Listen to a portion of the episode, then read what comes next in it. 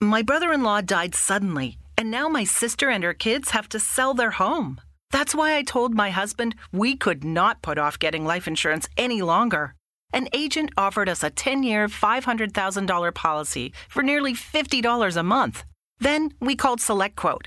SelectQuote found us identical coverage for only $19 a month, a savings of $369 a year. Whether you need a $500,000 policy or a $5 million policy, SelectQuote could save you more than 50% on term life insurance. For your free quote, go to selectquote.com. SelectQuote.com. That's selectquote.com. SelectQuote. We shop, you save. Full details on example policies at selectquote.com slash commercials.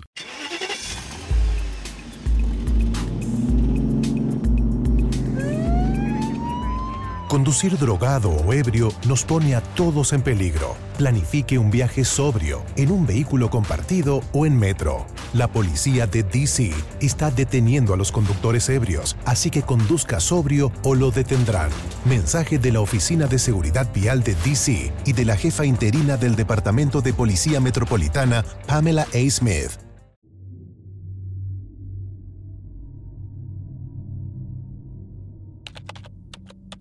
Lolicon 8. Sé de un lugar donde puedes cumplir tu fantasía. Protector. ¿En serio? ¿Dónde? En el centro es un burdel clandestino. ¿Un burdel? ¿Y cuánto cobran? Sabes que aún dependo del dinero de mis padres. No te preocupes por el dinero. Digamos que pagas en especie. Eso no suena bien. ¿Qué tanto deseas hacerlo? Touché. Valdría la pena, aunque terminara como la chica de Requiem por un sueño. Solo un consejo. Excédete. Desquita tu pago al máximo y no te arrepentirás. Me conoces, sabes que lo haré. Dame la dirección. Él se le escribió enseguida con una breve descripción del lugar y le indicó que preguntara por Liz. Tras pocos minutos de charla intrascendental sobre sus filias, ambos se desconectaron. El Nick Putek Doll pertenece a Jennifer Díaz, una adolescente de 15 años. Decir que es aficionada al gore sería muy poco. Lo indicado sería decir que tiene una obsesión con él. Está suscrita a cuantas páginas al respecto ha encontrado y no simplemente disfruta mirar personas cortadas en dos, decapitadas o con la materia gris fuera del cráneo, sino que le genera una enorme excitación. Creyó que todo se limitaba al morbo. Sin embargo, comprobó lo contrario durante una visita escolar a la morgue. Tras algunos minutos de contemplación de aquel cadáver masculino, con los intestinos expuestos, tuvo que correr al baño a masturbarse para no saltar sobre él y su verduzco cuerpo. Al leer las palabras del Lolicon 8, que no tenía ni la mínima idea de cuál era su verdadero nombre, supo que tendría que visitar aquel lugar esa misma noche. Guardó en su mochila una serie de artículos que pensó que podría utilizar. Un atuendo de látex, un par de botas de piel con plataforma alta y una katana sumamente afilada que su madre no consiguió prohibirle comprar. Esperó a que sus padres se durmieran y salió sigilosamente por la ventana, como tantas veces lo había hecho cuando deseaba irse de juerga sin su consentimiento. Le resultó sencillo localizar el viejo edificio con la descripción del Lolicon 8. Habló con la anciana, cruzó por el pasillo abandonado y descendió las escaleras, encontrándose con la orgía. Ya que no poseía una buena vista, se acercó a observar cerca aquella masa gimiente. Penetraciones por aquí, lengüetazos por allá. Sin duda resultaría excitante para un visitante común, pero era demasiado ordinario para su gusto. Una atractiva joven vestida de maid se acercó a ella con una charora repleta de dulces, lo cual le resultó bastante curioso en un lugar así. Sin embargo, los dulces eran una de sus mayores debilidades. Las paletas son de pene cubierto con chocolate, los caramelos de limón con relleno de ojo en el centro y los bombones tienen sesos, dijo ella con total naturalidad. Jennifer pensó que ella bromeaba, pero no la cuestionó. Tomó una paleta, varios dulces y algunos bombones.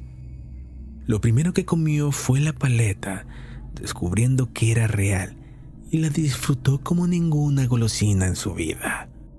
Estaba tan absorta comiendo aquellos dulces caníbales que se había distraído por un momento de su propósito en ese lugar. Sin embargo, apareció una mujer de al menos un metro ochenta de alto, de cabello oscuro, figura esbelta y rasgos europeos que le regresó a su misión. Vaya, nunca había visto una mujer tan joven por aquí. ¿Tú eres Liz? Preguntó Jennifer, disimulando hábilmente lo intimidada que estaba por su estatura y su belleza. Exactamente. Supongo que viniste a hablar de negocios, pronunció tras lo cual la condujo a su oficina. Tengo entendido que pueden cumplir cualquier parafilia. Así es, cualquiera en absoluto. ¿Y cuál es la parafilia de una jovencita como tú? ¿Tiene a la mano una libreta para tomar notas? No es necesario. Tengo una memoria excelente. Espero que así sea. Quiero seis personas, tres hombres, todos de más de un metro ochenta. Piel clara, cabello oscuro, penes mayores a 18 centímetros, delgados pero bastante fuertes, atractivos, masoquistas, de entre 17 y 20 años. Tres mujeres que no midan más de un metro setenta, de piel clara, delgadas y hermosas, igualmente masoquistas, entre 14 y 17 años, todos sumisos y desnudos. Necesito un cuarto con una tina amplia llena de sangre tibia, una cama grande, una silla ostentosa. My brother in law died suddenly, and now my sister and her kids have to sell their home. That's why I told my husband we could not put off getting life insurance any longer. An agent offered us a 10 year, $500,000 policy for nearly $50 a month. Then we called SelectQuote. SelectQuote found us identical coverage for only $19 a month, a savings of $369 a year.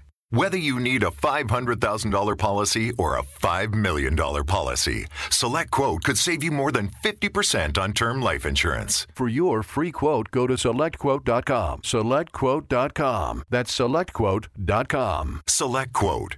We shop, you save. Full details on example policies at selectquote.com slash commercials. De poder proporcionarme un trono sería excelente. Unas cuerdas bastante resistentes y un juego de cuchillos afilados. ¿Eso es todo?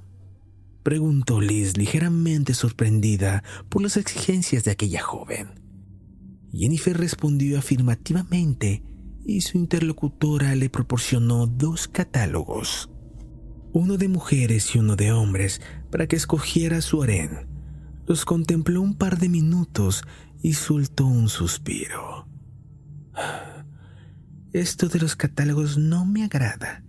Son solo fotografías y datos al azar. Preferiría escoger a mis chicos en persona, pronunció arrojándolos al escritorio de Liz.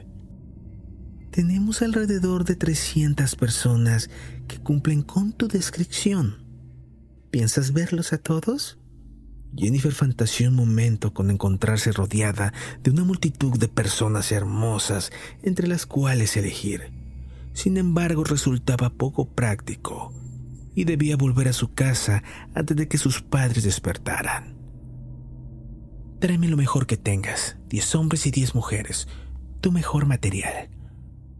Puedo asegurarte que todo lo que tenemos es excelente material, dijo Liz, acentuando burlonamente esa última palabra. Bien, entonces no te costará elegir 20. Rob, Trae a 10 chicos del grupo AD201 y a 10 chicas del grupo TD104. No mayores a un metro setenta. Sí, ahora a mi oficina. Telefonió rápidamente. Estarían aquí en cinco minutos, respondió ella amable. La persona que me recomendó este sitio me mencionó que cobraban en especie de acuerdo a la fantasía a cumplir. En ese caso, ¿cuál sería el precio por la mía? el precio nunca se menciona antes de cumplir sus peticiones. No queremos asustar a los clientes. Además, ¿no valdría cualquier precio cumplir su fantasía? ok, no insistiré con eso, pero tengo otra pregunta. Si nunca le cobran un centavo a sus clientes, ¿de dónde obtienen recursos para seguir manteniendo el negocio? Aunque no lo parezca, este es un negocio bastante rentable y tenemos muchas otras formas de sustentarnos. Justo al terminar esa frase, apareció Rob con la ansiada petición de Jennifer. Liz tenía razón. Todo era excelente material, tanto que Jennifer consideró por un momento cambiar su trato y conservarlos a todos. Sin embargo, la parte de la elección iba a disfrutarla también los observó a grandes rasgos y confirmó que todos entraban en su descripción. Me decepcionas. ¿Cómo pretendes que los elija en estas condiciones? Dijo ante la sorpresa de Liz, que no parecía entender a qué se refería. Están vestidos. No podría estar asegura de hacer una buena elección de esta manera. Ella le dio la razón y les ordenó que se desnudaran. Todos obedecieron sin titubear y Jennifer los examinó atentamente. Todos eran tan bellos y perfectos que tuvo que ir desechándolos por nimiedades hasta que por fin se quedó con seis elegidos.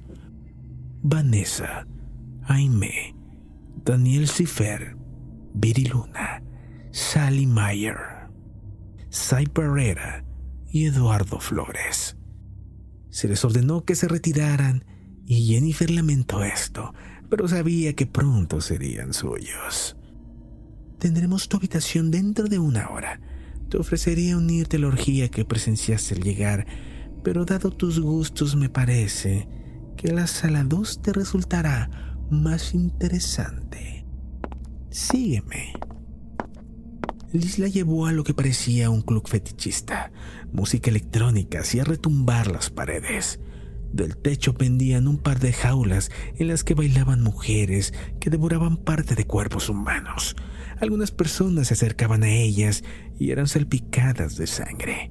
Al fondo del lugar había un escenario, por lo cual Jennifer se imaginó que en algún momento habría música en vivo o algo similar. Hoy tenemos un buen show. Disfrútalo, dijo Liz antes de retirarse. Si te has quedado con la duda de qué es lo que sigue en esta historia, no olvides escucharnos en el segundo capítulo. Nos escuchamos pronto.